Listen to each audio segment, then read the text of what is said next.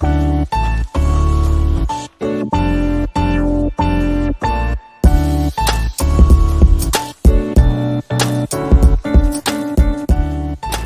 und herzlich willkommen bei Antworten aus der Bibel. Wir wollen uns heute einer Frage stellen, die im Laufe der Jahrhunderte wohl schon unzählige Male in den Nachthimmel geschrien wurde. Gott, warum hilfst du mir nicht? Bestimmt musstest auch du selbst schon durch dunkle Täler in deinem Leben gehen. Vielleicht musstest du erleben, wie ein Angehöriger oder ein naher Freund viel zu früh starb und du hast Gott diese Frage gestellt, warum hast du mir meine Mutter meinen Freund genommen. Vielleicht ist dir von anderen Menschen etwas angetan worden, das bis heute wie ein Schatten über deinem Leben liegt und du sagst, wenn es einen Gott gibt, warum hat er das nicht verhindert? Vielleicht bist du auch jetzt gerade in einer schwierigen Lage, bist vielleicht seit langem arbeitslos und du rufst in den Nachthimmel, Gott, wo bist du? Warum hilfst du mir nicht? Ist es dir eigentlich egal, wie es mir geht?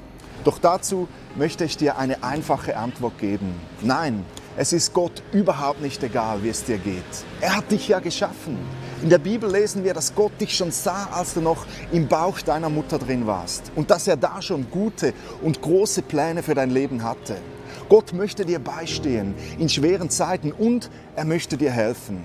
Tatsache ist jedoch, dass Gott nicht einfach eine App ist, welche du downloaden kannst, wenn du Hilfe brauchst. Gott ist auch nicht wie ein Krankenpfleger, der angerannt kommt, wenn du auf den Knopf drückst. In der Bibel lesen wir, dass die Beziehung von Gott zu uns Menschen mit der Beziehung von einem guten Vater zu seinem Kind verglichen wird. Gott möchte dein Vater sein. Er liebt dich von ganzem Herzen, aber er akzeptiert keine anderen Liebhaber neben sich. Er möchte dich ganz nicht einfach als Namenschristen, sondern als Kind Gottes. Wer Gott seinen Vater nennen kann, wer in so einer persönlichen Beziehung mit Gott drinsteht, der erlebt auch Gottes Hilfe in Zeiten der Not. Eine der größten Persönlichkeiten in der Bibel ist der mächtige König David.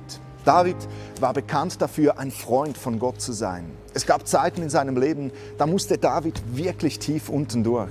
Er wurde von Menschen, die ihm am nächsten standen, verraten und verfolgt. Doch David erlebte Gott mitten in diesen schlimmen und ungerechten Umständen als Tröster und als Freund. Im bekannten Psalm 23 beschreibt er, wie er mitten in diesen dunklen Tälern von Gott getragen wurde. Er schreibt sinngemäß, Gott ist derjenige, der für mich sorgt. Darum leide ich keinen Mangel. Gott führt mich auf eine Waldlichtung, wo die Vögel zwitschern und wo ich mich ins Gras legen und einfach meine Seele baumeln lassen kann. Gott erfrischt und stärkt mich. Diese Worte schrieb David mitten in seinen größten Lebensstürmen, wo andere vielleicht eher rufen würden, Gott, warum hilfst du mir nicht? Warum lässt du zu, dass es mir so schlecht geht? Doch oft sind es genau diese schweren Zeiten, die uns Gott näher bringen. Denn gerade wenn du in der Finsternis bist, brauchst du Gottes Licht am meisten. So schreibt David weiter, selbst wenn ich durch ein finsteres Tal gehen muss, wo Todesschatten mich umgeben, fürchte ich mich vor keinem Unglück, denn du, Herr, bist bei mir. David schreibt hier nicht von einem Gott, der ihm einfach alle Herausforderungen von den Schultern nimmt und ihn mit einer rosa Brille durchs Leben gehen lässt. David schreibt hier von seinem himmlischen Vater, der mit ihm zusammen durch diese dunklen Täler geht und ihn ermutigt, erfrischt und unterstützt, wie ein guter Vater dies eben tut. Auch du kannst ein Kind von Gott werden. Dazu musst du nicht ein besonders guter Mensch sein. Du musst in den letzten Jahren nicht regelmäßig in der Kirche gesehen worden sein. Du musst noch nicht einmal viel über Gott wissen. Gott hat seinen Sohn Jesus Christus auf diese Erde geschickt, damit jeder, der Jesus in sein Leben aufnimmt, ein Kind Gottes werden kann. Jesus hat am Kreuz für deine Schuld bezahlt. Er allein kann dich mit Gott versöhnen. Und wenn das passiert, dann wirst du auf dieser Welt nicht mehr alleine sein. Du wirst Gott als deinen Vater an deiner Seite wissen, als einen Freund und Tröster, der dich nie verlässt.